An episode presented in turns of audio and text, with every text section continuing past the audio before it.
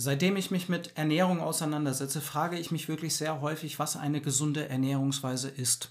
Ich für meinen Teil musste mittags zu Hause in meiner Jugend den Teller aufessen. Das hat mein Vater mir auch draufgetan, häufig. Das ist zumindest mal meine Erinnerung. Sorry, Papa, falls du zuhörst, aber so war es für mich. Ich musste den Teller aufessen und das war natürlich eine nicht mal von mir gewählte Portion.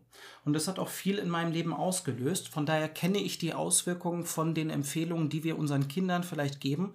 Und Erika und ich denken viel darüber nach, wie wir denn unsere etwaigen Kinder ähm, da in dieser Ernährung erziehen wollen. Was ist eine gesunde Ernährungsweise? Und da habe ich dir einen Artikel mitgebracht von einem ehemaligen ältesten Mann der Welt.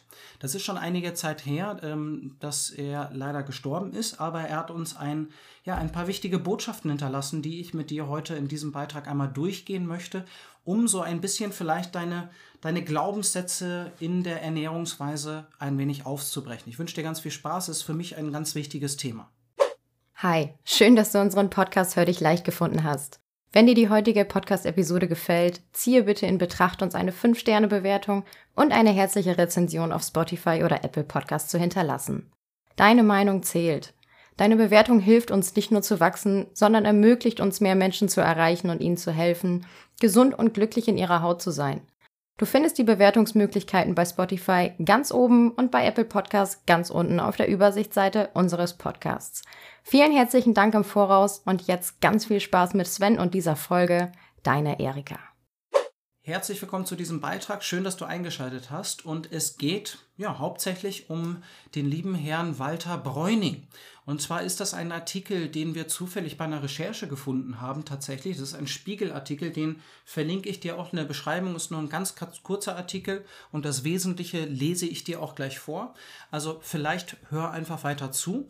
Aber Walter Bräuning war zu ja 2009 der älteste Mann der Welt, der gelebt hat. Der Tod ist schon einige Jahre her, der Artikel ist auch von 2009 und sein Leben hat das gesamte 20. Jahrhundert umfasst. Also ich denke, es lohnt sich diesem ja durchaus weisen Mann einmal zuzuhören und auch ja, der hat einige Empfehlungen zur Ernährungsweise und da möchte ich heute mit dir drüber sprechen. Bevor ich starte, mein Name ist Sven Sparding. Für alle, die, sich, äh, die mich noch nicht kennen, ich bin Arzt und Gründer von einem Fasting. Ich arbeite sehr stark mit Intervallfasten. Wir haben die erste deutschsprachige Seite zu Intervallfasten aufgebaut, damals äh, Anfang 2016. Ähm, ich faste seit äh, Anfang 2014, faste ich täglich, habe sehr viel im Fastenbereich ausprobiert und getestet. Und letztendlich weiß ich, dass du nur drei Dinge in deiner Ernährung in der Hand hast. Das, was du isst, da setzen viele Ernährungskonzepte an. Wie viel du isst, natürlich wissen wir alle, frisst die Hälfte ist immer ein großes Thema irgendwo in den Köpfen. Und wann wir essen. Und diese Stellschraube ist relativ neu, obwohl unsere Ernährungsweise vor 200, 300 Jahren oder vor 500 Jahren in der Masse deutlich anders aussah als morgens, mittags, abends. Wo kommen die Empfehlungen her? Frühstück sei die wichtigste Mahlzeit des Tages. Das ist ein Marketingspruch. Das wissen wir heute. Und da möchten wir heute so ein bisschen reingehen. Und ich möchte dir als erstes mal vorlesen, was in dem Artikel ähm, so geschrieben steht. Und ähm, ja, Zitat Anfang, sein hohes Alter führte der ehemalige Eisenbahner auf einige simple Regeln zurück.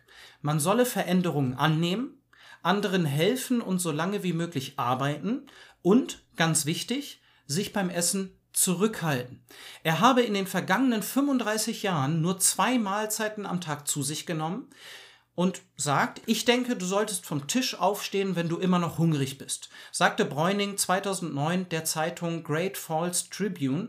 Er hat in den USA äh, später gelebt und ist, glaube ich, 1918 schon rüber und hat dann eben als Eisenbahner äh, dort gearbeitet. Man gewöhne sich daran, abends nichts zu essen und stelle fest, wie gut man sich fühle. Wenn du den Leuten nur vermitteln könntest, nicht so verflixt viel zu essen, fügte er hinzu.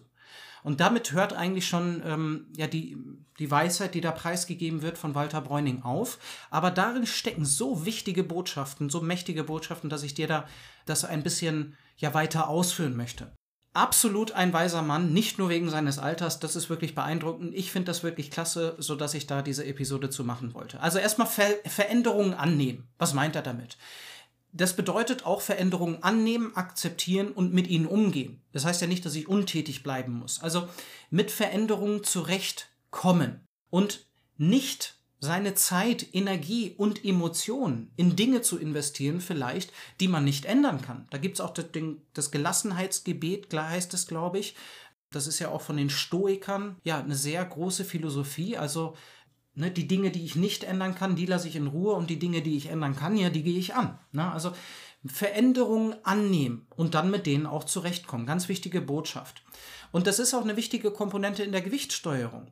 Und da ist mein Beispiel zugegeben, das ist immer vielleicht etwas makaber, aber ich weiß nicht, warum ich diese Beispiele, warum die mir in den Kopf kommen, aber ich sage es einfach mal. Ähm, wenn ich jetzt beide Beine verlieren würde, ne, morgen, dann wüsste ich trotzdem, wie ich mein Gewicht damit steuere in dieser Situation. Das ist für mich ziemlich egal.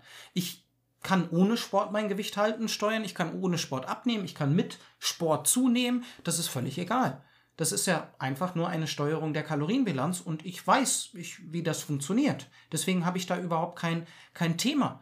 Und das wäre schön, wenn du das auch könntest. Ne? Wenn du mit verschiedenen Situationen umgehen könntest, mit verschiedenen Veränderungen. Manchmal ist es eine Nahrungsmittelunverträglichkeit, manchmal ist es eine stressige Zeit im Beruf, Manchmal ist es auch so, dass ich eine berufliche Situation habe, in der ich überhaupt gar keine Zeit habe, mich zu bewegen. Ich habe einfach so eine lange Autofahrt und bin so viel beschäftigt, so viel am Schreibtisch. Das, die Zeiten hatte ich auch schon. Ich hatte auch Zeiten, wo ich bestimmt monatelang im Schnitt ja, vielleicht 3.000, 4.000 Schritte pro Tag hatte. Das ist nicht sonderlich viel und das war keine tolle Zeit und das hätte ich auch anders gemacht. Ähm, hätte ich das damals ja, anders gesehen, aber in der Situation dachte ich, ich muss das so machen und das war auch okay. Und ich konnte in dieser Zeit mein Gewicht steuern. Ich habe Zeiten mit 70, 80 Stunden Arbeiten pro Woche hinter mir und auch da kann man sein Gewicht steuern. Das kann ich dir sagen. Also, wenn du viele verschiedene Situationen durchgemacht und gemeistert hast, dann kannst du steuern und da wurde mir kürzlich gesagt, dieses Steuern, falls du zuschaust, das sieht aus wie Kühe melken. Also ich meine nicht Kühe melken, falls du hier zusiehst, sondern steuern, das Lenkrad steuern, die Kalorienbilanz steuern. Na, manchmal ist es nötig abzunehmen, manchmal ist nötig, äh, das Gewicht zu halten und manchmal darf man sogar mal absichtlich zunehmen, wenn man sich um den Stoffwechsel kümmert. Gut, dann sagt er, anderen helfen und so lange wie möglich arbeiten. Das ist total interessant, dass er das so sagt, weil wir haben ja durchaus die Blue Zones auf der Welt. Das sind Zonen, in denen wir übermäßig viele Hundertjährige haben. Das ist zum Beispiel La Molinda in Kalifornien, das ist Sardinien in Italien, das ist Costa Rica, das ist Japan, Okinawa. Und das hat auch durchaus Gründe, ne? das ist ja kein Zufall und deswegen ist es durchaus interessant für die Langlebigkeit diese Völker zu erforschen. Und eine Sache, die man da sieht, ist, die arbeiten sehr lange. Mit 90 Jahren gehen die noch den Hügel in Sardinien rauf und pflanzen und beackern da das Feld. Ne? Community, also Gesellschaft und Zusammenhalt ist auch eine wichtige Komponente. Aber da kann man sich durchaus mal ähm, eine Dokumentation drüber ansehen. Und eine Sache, die in der Langlebigkeit wirklich einer der besten Prädikatoren für die Langlebigkeit ist, ne, in der Forschung. Das ist die, Griff, die Griffstärke, wie dolle ich zupacken kann. Und das ist nichts anderes als ein Surrogatparameter für, wie viel ich noch in meinem Alltag mache. Grabe ich den Garten noch um? Trage ich meinen Einkauf nach Hause? Deswegen ist auch mein Bild für, wenn ich 80, 90 Jahre alt bin, ich habe es jetzt schon auf 90 erhöht, wenn ich 80 Jahre bin, möchte ich noch meinen Einkauf nach Hause tragen können.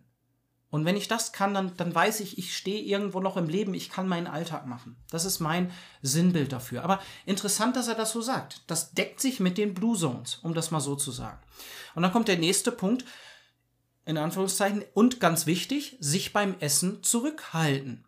Und da möchte ich jetzt ein bisschen mehr reingehen. Das ist nämlich ein wichtiger Punkt für uns und ich möchte da auf Glaubenssätze zu sprechen kommen. Natürlich wie wir die Welt sehen und sie uns erklären und auch die uns die Ernährung erklären, das ist häufig von einigen blinden Flecken durchsetzt. Und was ich auch häufig in den Coachings mache, ist die blinden Flecken ja, zu beseitigen und ähm, ja, die Person darauf zu stoßen, was sie übersehen haben. Das ist ja auch ganz normal. Es ist ja, ähm, man hat das nicht in der Schule gelernt, das sollte man in der Schule lernen.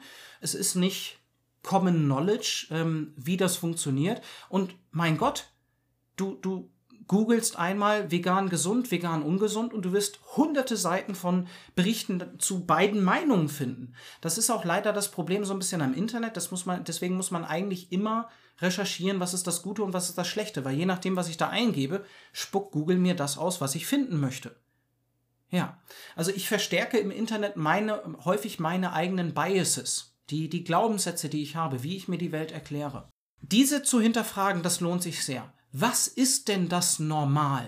Was ist denn ein normales, gesundes Essverhalten? Ich kann es dir nicht sagen. Ich habe die letzten zehn Jahre da sehr, sehr viel drüber nachgedacht. Ich würde schon mal direkt sagen, ein Kind die Portion aufzutun und das Kind muss es aufessen, obwohl es schon satt ist, das ist nicht der richtige Weg. Ja, da bringt man dem Kind bei, sich zu überessen. Und ich habe mit sehr großen Portionen ein positives Gefühl verknüpft. Ja, weil ich dann wieder aufstehen durfte. Ja, das ist nicht, das ist nicht das Richtige. Also, lass uns ein bisschen drüber sprechen, was denn ein normales, gesundes Essverhalten ist. Der Herr Bräuning hat in diesem Fall das Abendessen ausgelassen ne, und hat dann im Sinne von Intervallfasten irgendwo gelebt. Schon seit 35 Jahren. Ne, der hat Intervallfasten erfunden. Nein, hat er nicht. Ja, hat er meinetwegen, aber äh, nein, an sich ist das eine ganz normale Ernährungsweise. Ne? Warum müssen wir da so einen Begriff dran packen, wenn wir einfach später am Tag essen? Wann hast du denn Hunger normalerweise? Ist denn nicht das Hungergefühl irgendwo wichtig, das mit einzubeziehen, was denn eine gesunde, ein gesundes Essverhalten für jede Person ist? Ist es nicht eigentlich auch an sich relativ interessant, dass wir nach der Uhrzeit essen? Warum, warum glauben wir das? Frühstück sei die wichtigste Mahlzeit des Tages. Das, das stimmt nicht. Dazu werden wir wahrscheinlich mal einen eigenen großen Beitrag machen mit der Geschichte des Frühstücks. Das wurde von einem britischen Armeearzt ähm, mutmaßlich ins Leben gerufen. Der hat ein Oatmeal-Frühstück für die Armee äh, bereitet, äh, damals, ähm, die sehr viel marschieren mussten. Und denen hat Energie gefehlt. Die hatten keine Energie mehr. Da hatte sie gedacht, ja, da müssen die mehr essen. Zack, mache ich denen mal hier so ein kleines Porridge. Ne? Ähm, so könnte man, ähm, oder so waren die Anfänge des Frühstücks und das hat sich immer weiterentwickelt ähm, und ist dann bis zur heutigen, heutigen Situation hat sich das entwickelt. Und ich habe da auch viel mit meiner Oma drüber gesprochen, ähm, mit, mit mehreren Großeltern und das ist auch irgendwo ein Sicherheitsgefühl. Meiner Oma war das tierisch wichtig, dass wir morgens, mittags, abends eine Mahlzeit haben. Das ist irgendwo auch ein Sicherheitsgefühl. Also sehr interessant. Was ist denn normal? Zurück zum charmanten Herrn Bräuning. Der hat das Abendessen ausgelassen. Heißt das jetzt, dass wir das Abendessen auslassen müssen? Nein. Und da meine Empfehlung, ähm, also beziehungsweise meine Erfahrung, im Rentenalter ist es, ist es, kann es sehr gut funktionieren. Da würde ich sagen 50-50, wie wie gut das funktioniert. Abendessen auslassen, Frühstück auslassen. Ne, es geht ja auch vielleicht für dich darum, diese Fastenzeit in dein Leben zu holen. Ähm, da gibt es einige Vorteile. In der Rente funktioniert das häufig sehr gut, im normalen Berufsalltag und mit vielen sozialen Anlässen und mit, mit vielen Ereignissen, wo einfach Kalorien mit reinspielen. Was, wo, wo liegen deine Ausnahmen? Häufig liegen die abends. Der Kinobesuch, Restaurantbesuch, Geschäftsessen. Das ist meistens mittags, abends orientiert. Und wenn diese Ausnahmen nicht in deiner Routine mit drin sind, gestaltet sich das Ganze etwas schwierig.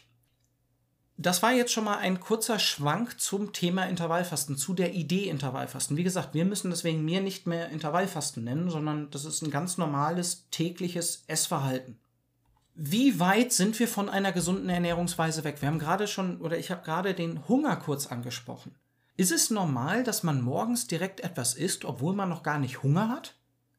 Ist es dann vielleicht auch in der westlichen Welt so, dass wir das so machen müssen, weil wir dann erstmal äh, im Job so und so viele Stunden arbeiten müssen und dann nicht wieder zum Essen kommen? Deswegen müssen wir das vorher machen. Daraus entstehen Probleme. Warum ist das so? Warum mache ich das so? Das mal zu hinterfragen. Was ist das normal?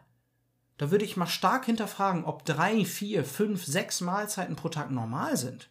Ich halte das nicht wirklich für normal. Ich halte das für sehr viel. Ich lebe seit sechs, sieben Jahren mit zwei Mahlzeiten. Ich vermisse nichts. Ich kann mein Gewicht wunderbar steuern. Ich bin kerngesund.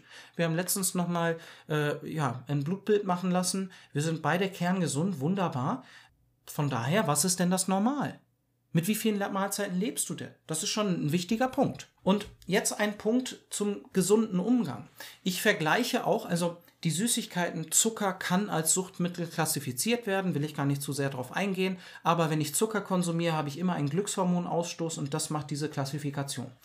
ich fühlt sich immer lecker an, wenn ich, wenn ich äh, Süßes esse. Bei Lebensmitteln ist das anders. Da haben wir einen ja, Novelty-Effekt. Wenn wir das erste Mal seit Monaten eine Avocado essen, dann denken wir, oh, wow, wow toller Geschmack. Ne? Endlich wieder ein neuer Geschmack. Das nimmt aber ab, dieser Glückshormonausstoß nimmt ab, wenn wir immer wieder das Gleiche essen. Das ist aber bei Süßigkeiten nicht so. Und das ist der große Unterschied. Also Deswegen würde ich gerne jetzt Alkohol mit Süßigkeiten oder eben den problematischen Lebensmitteln, dem Schokocroissant, dem Donut vergleichen. All die Lebensmittel, wo wir nicht aufhören können zu essen, was ja auch einen biologischen Grund hat. Also sowohl Alkohol als Droge ist für uns problematisch und dieses Feld. Und äh, gibt es damit einen gesunden Umgang? Jetzt könnte man ja sagen, ja Mensch, Süßigkeiten sind problematisch, dann esse ich die einfach nicht mehr könnte man sich die Frage stellen, wie gut das funktioniert in der heutigen Zeit. Also da muss man ja nur zum nächsten Geburtstag. Jetzt war Ostern. Also jetzt thematisieren wir gerade, Mensch, wie nehme ich denn mit vielen Süßigkeiten im Haushalt ab? Ja. Und wir haben auch Süßigkeiten zu Hause. Trotzdem, wir haben auch Alkohol zu Hause. Trotzdem greife ich da nicht wahllos dazu, außer ich entscheide mich dafür. Welche Automatismen führen denn dazu, dass ich zu Süßigkeiten greife und wie kann ich denn damit umgehen? Vielleicht gibt es einen gesunden Umgang mit Süßigkeiten. Ich würde sagen, ja. Ich würde sagen, ja. Ich würde sagen, es ist okay, etwas zu genießen. Es ist okay, mal eine Nacht durchzumachen für seine Lebensqualität. Meine, wofür sind wir denn hier? Uns perfekt zu verhalten für unsere Gesundheit? Ich denke nicht. Ich denke nicht. Ich denke, wir können durchaus das Leben genießen und hier und da mal etwas konsumieren, was nicht unbedingt positiv ist und den Rest der Zeit stecke ich die Arbeit rein, damit ich trotzdem in der Summe gesund bin. So könnte man es formulieren. Also, Alkohol kann sehr problematisch werden, Süßigkeiten und Fastfood kann sehr äh, problematisch werden. Aber auch wann ich esse, wenn ich in der Nacht esse, dann torpediere ich meinen Schlaf, meine Schlafqualität sinkt, ich bin weniger ausgeschlafen, ich kann mich schlechter konzentrieren und auch noch einige weitere Folgen. Meine Erholung ist ja einfach nicht so gut. Und jetzt kommt der, der Punkt, dass Genuss und Gewichtsteuerung irgendwo zusammenhängen wie kannst du von dir erwarten, dass du dein Gewicht steuern oder eine Ernährungsweise, eine nachhaltige und damit auch gesunde Ernährungsweise an den Tag legen kannst? Das geht irgendwo in Hand in Hand, weil wenn du dich geißelst und dich schlecht fühlst, dann würde ich das jetzt auch nicht als mental gesund bezeichnen. Wenn du dich fühlst wie in einem Gefängnis.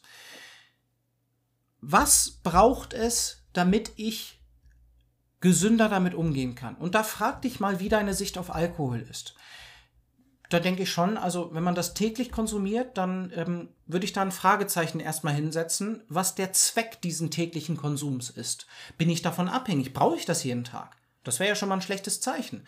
Aber dann hat jeder so seine Limits. Ich, äh, jetzt, ich würde jetzt eigentlich äh, plakative Beispiele nehmen.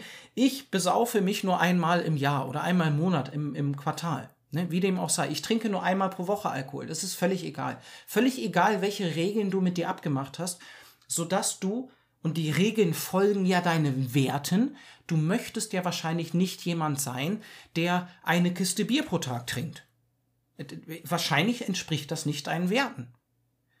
Welche Werte hast du denn in Bezug auf Fastfood, Süßigkeiten und ja, all diesen Dingen, Chips und so weiter? Das würde mich interessieren. Also da liegt doch der gesunde Umgang. Und da müssen wir uns die Frage stellen, hm, ist denn nicht auch ein gesunder Umgang mit Süßigkeiten, dass ich die hier und da genießen kann? Ich kann mich dafür entscheiden. Ich kann mich aber auch dagegen entscheiden und ich brauche es nicht. Ich bin davon nicht abhängig. Ich bin auch nicht davon abhängig, mein Stressniveau damit zu kompensieren. Auch wenn das biologisch sehr viel Sinn macht, denn Kalorien helfen mir mit Stress umzugehen. Aber wie möchte ich denn damit umgehen? Das ist doch die Frage. Und wenn du mehr da orientiert bist und nicht mehr nicht mehr ein Spielball in deinem Alltag, dann würde ich von einer gesünderen Lebensweise, einer gesünderen Ernährungsweise ähm, sprechen, wo du die Zügel auch in der Hand hast. Und auch das sagt der liebe Herr Bräuning auch in seinem Alltag Veränderungen annehmen, mit Veränderungen zurechtkommen. Eine Veränderung könnte ja auch sein, dass ich durch meinen Job sehr viel weniger Bewegung habe und deswegen zugenommen habe, ja, dann gilt es auch, die Veränderung anzunehmen, dass ich jetzt weniger Bewegung habe. Und wenn meinen Werten entspricht, dass ich gesund sein möchte, ja, dann mache ich mich doch auf die Suche, wie ich denn jetzt anders nicht, also ohne diese Bewegung mein Gewicht steuern kann. Und dann sind wir bei den richtigen Fragen. Dann stellen wir die richtigen Fragen und es kann in meinen Augen nur mit ein wenig Süßigkeiten auch hier und da gehen. Also ich habe sehr, sehr wenig Menschen in meinem Leben kennengelernt, die wirklich komplett ohne Süßigkeiten ähm, für eine Zeit lang leben können oder auch dauerhaft leben können. Mein Vater ist da ein gutes Beispiel, der hat viele Jahre überhaupt gar keine Süßigkeiten konsumiert. Aber ja, der hat auch äh, eine äh, ähm, besondere Persönlichkeit, um das mal so zu sagen. Der hat schon äh, auch noch ganz andere Dinge gemacht in der Gesundheit, wo ich meinen Hut vorziehe, was eine Menge Disziplin gekostet hat. Also da ist auch wichtig, wie, wie schaue ich darauf, wenn ich jetzt keinerlei Süßigkeiten mehr esse? Was, was ist, wenn mein Partner dann Süßigkeiten isst? Macht mir das Probleme? Und das ist häufig so. Ja, und davon hängt das auch ab, wie erfolgreich ich mit dem Vorhaben bin, nie wieder Süßigkeiten zu essen. Ich persönlich finde das ein, ein lohnenswertes, ein erstrebenswertes Ziel. Aber ich würde mich da nicht verrückt machen und ich würde mir trotzdem die Möglichkeit geben, bei dem Hochzeitskuchen auch ein Stück zu nehmen. Da ist auch Zucker mit drin. Und ich denke, es geht sehr viel um Lebensqualität und um schöne Momente und um frei sein, freie Entscheidungen treffen. Und wenn das mit dir resoniert, dann ist ganz klar, dass du lernen musst, mit den verschiedenen Bereichen umzugehen. Und zwar nicht nur mit Intervallfasten. Und dann ist es auch nicht einfach nur die Lösung, wie Walter Bräuning, nur zwei Mahlzeiten zu essen und das Abendessen auszulassen. Für mich ist das eine sehr tolle Inspiration, darüber nachzudenken, welche Empfehlungen denn hier so im, im Ab in der Abnehmwelt kursieren. Du musst dies, du musst jenes, du musst das. Nein, du musst von all diesen Dingen nicht wirklich etwas. Du musst dir nur gewisse Teile, Anteile rauspicken. Und wenn Low Carb nicht das Richtige ist oder auch Intervallfasten nicht das Richtige für dich ist oder dies oder jenes oder äh, viel Bewegung nicht möglich ist, dann gilt es einen anderen Weg zu finden. Und wenn du den finden möchtest und wirklich jemanden an deiner Seite haben möchtest, der davon etwas versteht und der ja für jede Situation einen Ausweg kennt. Es gibt immer Lösungen, was wir machen können. Immer, immer, immer. Und keine Situation ist auswegslos. Das, das ist nicht so. Dieses Problem ist behebbar, auch schon wenn ein Diabetes Typ 2 da ist oder auch wenn du gerade schon deinen Termin zur Magenverkleinerung zur Besprechung gemacht hast. Das haben wir immer wieder. Das geht auf natürliche Art und Weise und da bleibt mir nichts anderes zu sagen, wenn du das möchtest, wenn das mit dir resoniert, das, was ich dir hier erzähle und was, wofür wir hier stehen, für einen nachhaltigen Weg mit allen Bereichen, nicht nur Intervallfasten und ohne Qual und Verzicht, dann ist der beste Schritt, dass du dich auf ein Gespräch bei uns bewirbst. Da sprechen wir zusammen 90 Minuten. Ich nehme mir ausführlich Zeit für dich in einem kostenlosen Beratungsgespräch und äh, dann sprechen wir darüber, was deine Probleme, was deine Herausforderungen sind und dann gilt es, diese Schwächen, diese vermeintlichen Schwächen, ich würde gar nicht von Schwächen sprechen, ich würde eher von Vorlieben sprechen und dann gilt es auch, diese Vorlieben irgendwo zu wahren, so gut das geht und eben vielleicht ein Gespräch darüber vom Zaun zu brechen, wie du denn langfristig leben willst. Weil häufig verhalten wir uns witzigerweise gar nicht so, wie wir das möchten. Und das ist ein ganz wichtiger Punkt. Da spielen Emotionen sehr viel rein. Da verlinke ich dir vielleicht hier einen, einen weiteren Beitrag, ähm, zwei, drei Folgen zurück. Ja, Emotionen sind ein sehr wichtiger Punkt und das ist die Hauptarbeit, also häufig eine, ein sehr großer Teil unserer Arbeit, dass es A darum geht, welche Werkzeuge habe ich, wie funktionieren die, was ist in Ernährung, Intervallfasten, Sport, Bewegung, was ist mit Schlaf, Stress, was ist denn mit der Waage? Na, erstmal all diese, diese ja, vermeintlich banalen Informationen, die die du schon häufig gehört hast. Du weißt, dass Kohlenhydrate nicht die besten, ähm, der beste Makronährstoff ist, um abzunehmen. Das ist nicht die Info, die du von mir brauchst. Du brauchst einen nachhaltigen, alltagstauglichen Weg und wir brauchen Gespräche zwischen uns beiden, zu dem, was, was dich auffällt, zu dem, was Reibung bei dir verursacht. Gut. Wenn du da den direktesten Weg haben möchtest, dann lass uns sprechen. Ich freue mich sehr, dich kennenzulernen. Das Einzige, was du tun musst, ist, dich zu bewerben. Da findest du einen Link in der Beschreibung. Musst lediglich auf www.imfasting.de gehen und dann sprechen wir zeitnah und gehen das Thema gemeinsam an und lösen das Thema. So. Ich freue mich, dass du bis jetzt zugehört hast. Vielen lieben Dank, das weiß ich wirklich zu schätzen. Ich freue mich auf deine Kommentare, ich freue mich von dir zu hören und bis bald, bis zum nächsten Beitrag, dein Sven.